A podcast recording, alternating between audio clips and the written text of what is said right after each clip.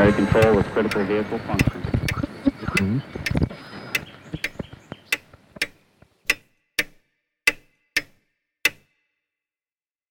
Herzlich willkommen zu Zukunft Denken, Episode 21.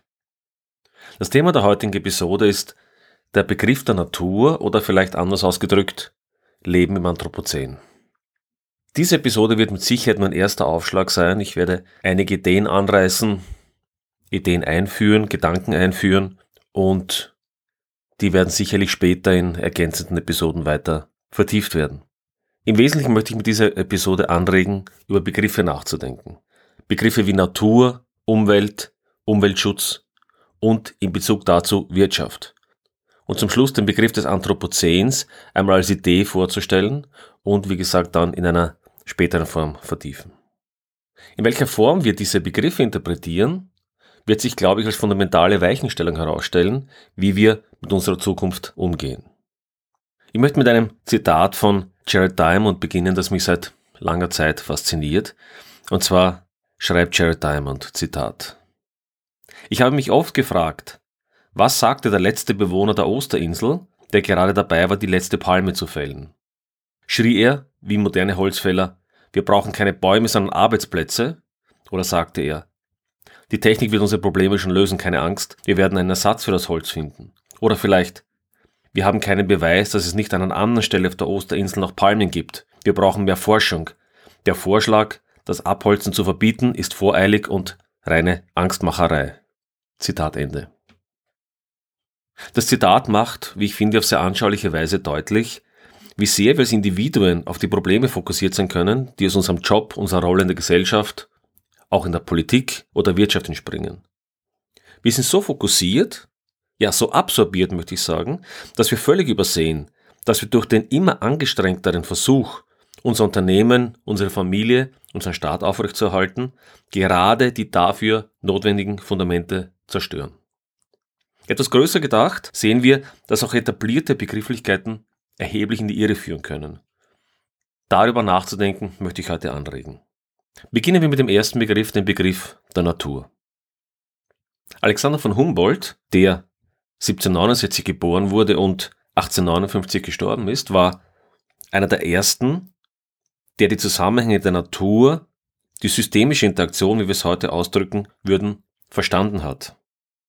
Beeindruckt von seiner Reise in die Wildnis Südamerikas erkennt er sehr weitsichtig, Zitat, alles ist Wechselwirkung, Zitat Ende.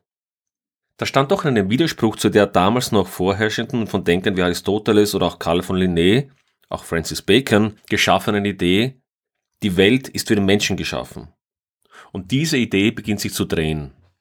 Es wird nach und nach klarer, dass die Welt nicht einfach zu unserem Genuss und zu unserem Verbrauch geschaffen ist, sondern dass Welt, Natur und Mensch vielmehr in einem äußerst komplexen Wechselspiel zueinander stehen. Und keinesfalls wir uns schlicht an der Natur bedienen und dies vielleicht auch noch ohne Konsequenzen. In Europa wird den Menschen wieder ab dem etwa 17. Jahrhundert klar, dass sie die Zukunft durch eigenes Handeln beeinflussen können. Mit allen daraus folgenden Konsequenzen. Zu dem Thema habe ich in Episode 12 umfangreicher gesprochen. Diese Idee, dass wir selbst ändernd eingreifen können, wird dann im 18. und 19. Jahrhundert auch in der uns eigenen menschlichen Arroganz, würde ich sagen, so interpretiert, dass Kulturlandschaft und menschlich Geschaffenes der Natur überlegen erscheint. Wie ein Zitat aus der sehr schönen Humboldt-Biografie von Andrea Wulff. Zitat. Man glaubte, die Menschheit tue der Natur durch Landbau und Bearbeitung Gutes. Das Mantra war Verbesserung. Beackerte Felder, gerodete Wälder und ordentliche Dörfer verwandeln wüste Wildnis in liebliche und fruchtbare Landschaft. Zitat Ende. Also, die vom Menschen gestaltete Landschaft ist der natürlichen überlegen, sie ist schöner, besser, erhabener, die Natur hingegen wüst, wildnisgefährlich. Es gab in Nordamerika damals sogar die verbreitete Ansicht, dass das Abholzen riesiger Waldflächen sich vorteilhaft auf das Klima auswirken würde. Noch hatte man Humboldt nicht richtig gelesen oder verstanden. Humboldt war, wie gesagt, einer der frühen Naturforscher, die diese Zusammenhänge in einem richtigen Licht betrachtet hat. Springen wir damit zum Thema Zusammenhang Wirtschaft und Natur. Aus dem bisher Gesagten ist dann die industrielle Revolution und der expansive Kapitalismus, der unser Denken und die Welt bis heute prägt, nur eine logische Konsequenz. Im 20. Jahrhundert, genauer gesagt im Jahr 1966, und das halte ich für wichtig, schreibt der Ökonom Kenneth Boulding, Zitat, Naturmenschen und Menschen früher Zivilisationen lebten in der Vorstellung einer geradezu grenzenlosen Fläche.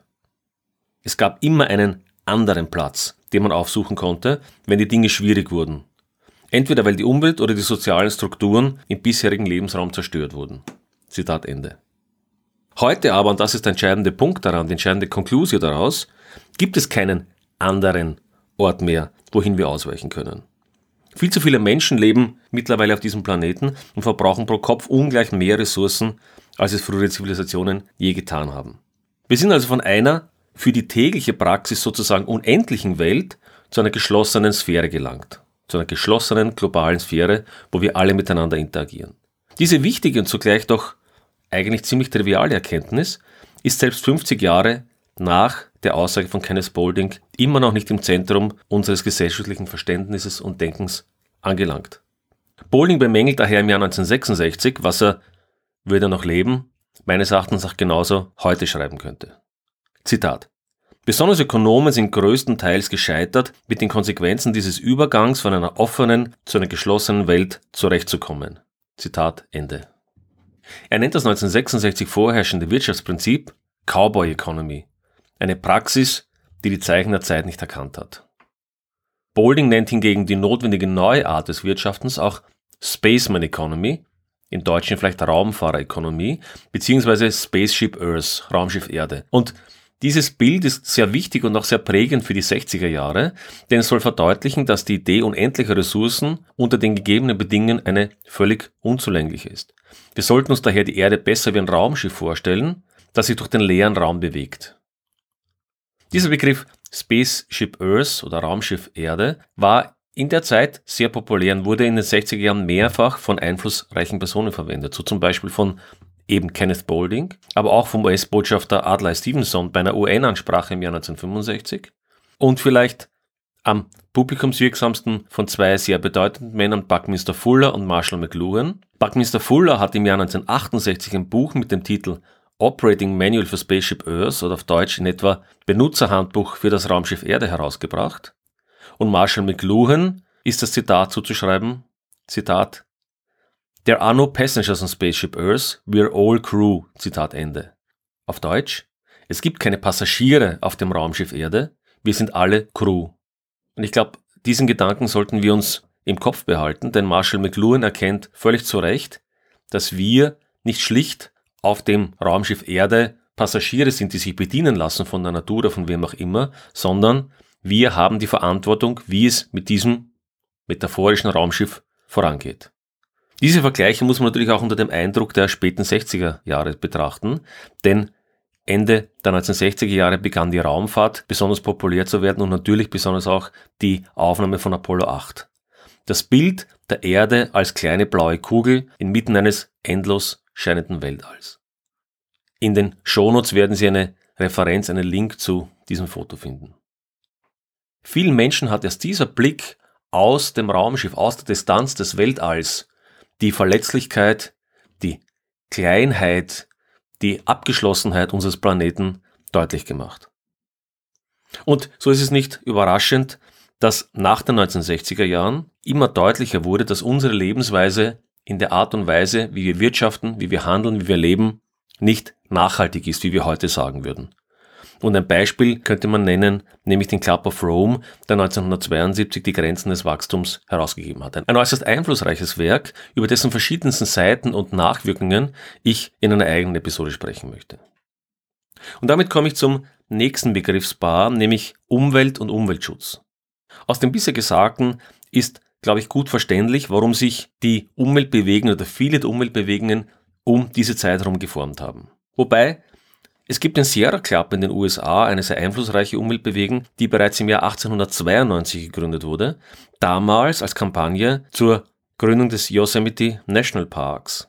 Aber viele andere Organisationen, etwa der WWF, wurde 1961 gegründet, Greenpeace 1969. Als Meilenstein der Zeit gilt für viele das Buch Silent Spring oder im Deutschen Der stumme Frühling der Biologin Rachel Carson aus dem Jahr 1962. Rachel Carson hat damals das Prinzip des ökologischen Gleichgewichts popularisiert. Sie kritisiert die massiven Auswirkungen auf die gesamte Nahrungskette, die aus dem Einsatz von Pestiziden wie DDT und anderen Schadstoffen folgt. Dieses Buch gilt für viele als Startschuss, wenn man so möchte, der modernen Umweltbewegung. Dieser Umweltbewegung haben wir vieles zu verdanken. Die Verdienste sind meines Erachtens nach unbestreitbar und von größter Bedeutung. Denken wir etwa an den Aktivismus im Rahmen der Entdeckung des Ozonlochs in den 1980er Jahren. Hierzu bitte Episode 3, wo ich mich mit dem Thema unerwünschte Konsequenzen und auch dem Ozonloch näher beschäftigt habe. Aber auch viele andere wie Landschaftsschutz, Tierschutz sind natürlich der Umweltbewegung hoch anzurechnen. Die andere Seite aber ist, das ist meine persönliche Meinung, ist, dass die Umweltbewegung ihren Blick leider verengt hat. Auf einen, wie ich meine, häufig kaum aufrechtzuerhaltenden Naturbegriff, aber auch auf dogmatische, ideologische Positionen, die den existenziellen Krisen der Zeit schlicht nicht mehr angemessen erscheinen. Ich glaube tatsächlich, dass die Umweltbewegungen, oder viele in den Umweltbewegungen, die existenzielle Krise, in der wir stecken, nicht hinreichend ernst nehmen. Aus diesen ideologischen Positionen heraus folgen dogmatische Meinungen etwa gegen Kernkraft oder gegen Gentechnologie, gegen jede Form der Gentechnologie, grüne Gentechnologie, wie sie auch heißt. Das hat mittlerweile sogar zahlreiche frühere Ökoaktivisten, die diese Ideologisierung nicht mehr mittragen können, zum Umschwenken gebracht. Dazu möchte ich auch gerne eine eigene Episode machen, die ich noch planen werde. Es ist dies meines Erachtens nach auch ein Zeichen, dass Risiken nicht in einem richtigen Kontext gesehen werden und Opportunitätskosten, metaphorisch gesprochen, nicht verstanden werden. Viele in der Umweltbewegung scheinen zu wenig Fokus auf systemische und übergreifende Themen zu haben. Und wir dürfen nicht vergessen, diese sind tatsächlich schwer zu vermitteln. Und das ist möglicherweise auch das Problem. Denn es scheint eine wahrgenommene oder vermeintliche Notwendigkeit in dieser Bewegung zu stecken, einfache und klare Botschaften und Lösungen zu verkaufen. Jedenfalls war dies bis in den letzten Jahren so. Es scheint für mich allerdings einen gewissen Schwenkenden gerade im letzten Jahr zu geben oder letzten ein, zwei Jahren zu geben mit der Fridays for Future Bewegung und der Scientists for Future Bewegung. Ich glaube, dass wir hier ein bisschen ein Aufbrechen der Positionen haben und die Interaktion zwischen Wissenschaft und einer aktivistischen Bewegung, die aber nicht versucht, selbst Themen aggressiv in den Vordergrund zu stellen, sondern eher darauf zu verweisen, was die Wissenschaft an Erkenntnissen führt. Das ist, glaube ich, ein interessantes Zusammenspiel, über das ich gerne auch noch in einer eigenen Episode sprechen werde. Und damit möchte ich vielleicht zu einer für manchen etwas provokanten These gelangen. Dieser alte Begriff von Umweltschutz erscheint mir im 21. Jahrhundert ein Relikt zu sein, ein Relikt, das wir loswerden sollten. Warum? Umweltschutz legt nahe, dass es draußen, irgendwo, extern, eine Umwelt gibt, die es aus irgendwelchen Gründen, die man motivieren muss und die man vielleicht sogar diskutieren kann, zu schützen gilt. Damit aber behandeln wir den Begriff Umwelt sowie den Begriff Denkmalschutz, den wir auf ein Bauwerk anwenden oder auf ein Kunstwerk, das wir aufwendig in einem Museum erhalten und restaurieren und herzeigen. Dieser Begriff legt weiters nahe, und jetzt möchte ich wieder in Systemen denken, dass es eine Umwelt, dann gibt es eine Gesellschaft, dann gibt es eine Wirtschaft und dann gibt es eine Wissenschaft. Und zwischen diesen Dingen gibt es vielleicht Anknüpfungspunkte, aber im Wesentlichen kann man diese Dinge getrennt voneinander betrachten. Und das halte ich für einen folgenschweren Irrtum. Die Menschen wird im schlimmsten Fall auch ohne das Taj Mahal oder ohne die Mona Lisa überleben. Ohne ein Ökosystem oder ohne ein stabiles Klima werden wir mit Sicherheit das 21. Jahrhundert nicht überleben. Wir sehen diese Folgen auch in allen Bereichen unserer Gesellschaft. So gibt es also getrennte Ministerien für diese Themen und getrennte Wissenschaftsdisziplinen. Im Besonderen die Wirtschaft wird nahezu immer in einem eigenen Ministerium behandelt. Dies scheint einerseits operational notwendig zu sein, das ist durchaus verständlich, denn wenn ich etwas bewegen möchte, darf der Fokus nicht so groß sein. Da habe ich schon ein Verständnis dafür. Auf der anderen Seite, in dieser getrennten Betrachtung liegt schon aus meiner Sicht eine Wurzel des Irrtums und vieler, wenn nicht der meisten Probleme unserer Zeit. Eines herausgreifend, die Wirtschaftsideologie, die sich von den realen Gegebenheiten und Beschränktheiten des Planeten entkoppelt hat, ist eine Ideologie, die genau auf diese radikale Trennung zurückzuführen ist. Wir betreiben Wirtschaft so, als könnten wir sie jenseits von Ökologie denken. Tatsächlich ist die Sache natürlich genau umgekehrt. Ökologie Unsere Geosysteme ist der Überbegriff. Innerhalb dieser Öko- und Geosysteme gibt es menschliche Systeme, gibt es Sozialsysteme und Teil dieser menschlichen Sozialsysteme ist die Wirtschaft. Die Wirtschaft operiert also nicht außerhalb des Systems, sondern ist Teil, ein kleiner Teil dieser Systeme. Diese Erkenntnisse sind im Übrigen alles andere als neu, daher habe ich auch zuvor auf das Jahr 1966 und Kenneth Bowling verwiesen. Aber auf die Begriffe zurück, so etwas populistisch formuliert würde ich sagen, entsorgen wir den Begriff der Umwelt und des Umweltschutzes. Er führt uns in die Irre. Und damit möchte ich den letzten Schritt machen, nämlich den Schritt zum sogenannten Anthropozän.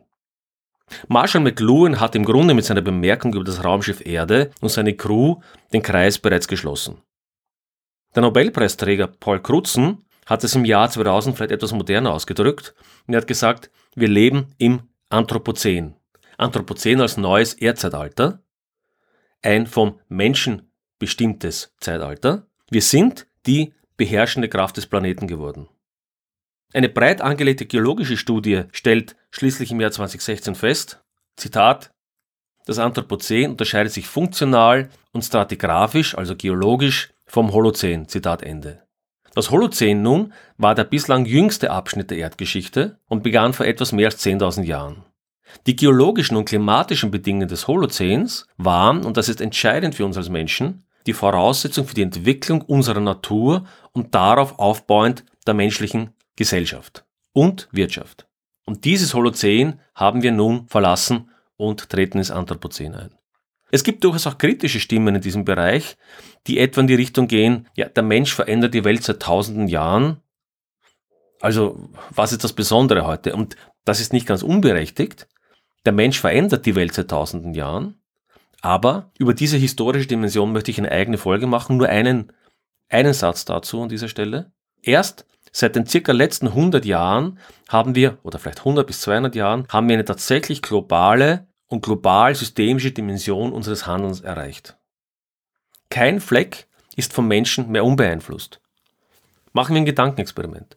Nehmen Sie sich ein paar Minuten Zeit, schalten Sie auf Pause und überlegen Sie sich, welche heutigen Naturräume einem Menschen der Antike oder gar früherer Zeiten unberührt erscheinen würde. Sie werden nur mehr sehr, sehr wenige finden. Nahezu die gesamte Landfläche, mit Ausnahme vielleicht einiger alpiner Regionen in Europa, sind kultiviert. Das trifft natürlich auf alle Flächen zu, die mittelbar oder unmittelbar von Menschen genutzt werden. Städte, landwirtschaftliche Flächen, Flüsse, wir nennen sie Wasserstraßen, aber auch fast alle Wälder. In Österreich sind wir übrigens stolz darauf, mitten in den niederösterreichischen Kalkalpen noch ein winziges Stück Urwald zu besitzen. Und dieser Urwald, dieses kleine Stück, ist nicht einmal als solcher in den Karten eingezeichnet, um Störungen durch Wanderer zu vermeiden. Das nur als Randbemerkung.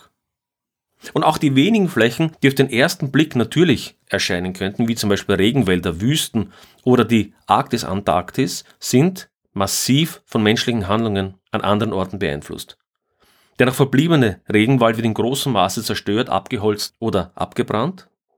Das Ökosystem Regenwald wird übrigens auch beeinträchtigt, wenn sich das Klima ändert oder wenn Flüsse aufgestaut und vergiftet werden oder umgekehrt die beiden Systeme Klima und Regenwald wiederum wechselwirken miteinander. Und nicht zuletzt haben wir auch die Ozeane, die für die Menschen der Vergangenheit als unendlich galten, als unfassbar in der Dimension, bis in den letzten Winkel durch unsere Eingriffe verändert.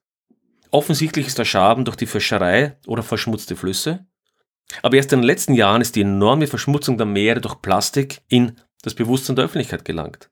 Riesige Mengen an Kunststoff gelangen jedes Jahr an die Ozeane und werden zu kleiner und kleineren Partikeln zerrieben, die letztendlich überall in unsere Natur vordringen.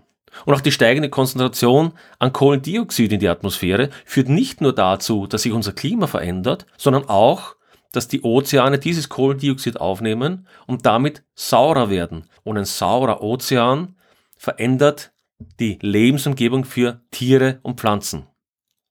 Nicht einmal die entferntesten Regionen der Ozeane sind also vom menschlichen Einfluss ausgenommen. Kurz gesagt, wir sind an einem Punkt angelangt, wo es nicht mehr viel Sinn macht, so zu tun, als gäbe es eine unberührte Natur, die wir in einem denkmalschutzartigen Denken bewahren könnten.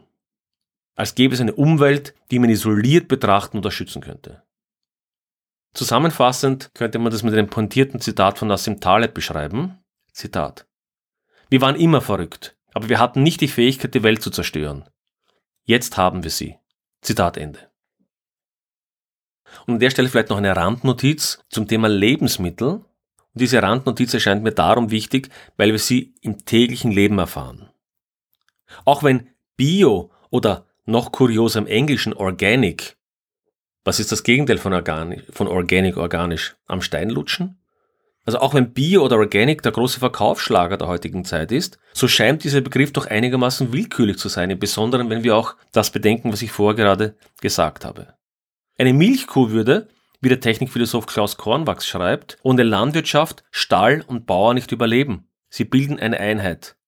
Alle Nutztierarten sind das Ergebnis Jahrhunderte oder gar Jahrtausende langer Züchtungen durch den Menschen. Und übrigens auch Vegetarier und Veganer sind nicht aus dem Schneider. Denn dasselbe gilt für die allermeisten pflanzlichen Produkte, die wir konsumieren. Moderne Maissorten, Reis, Kartoffeln oder Weizen, selbst solche ohne Gentechnik, sind eine Kulturtechnik des Menschen.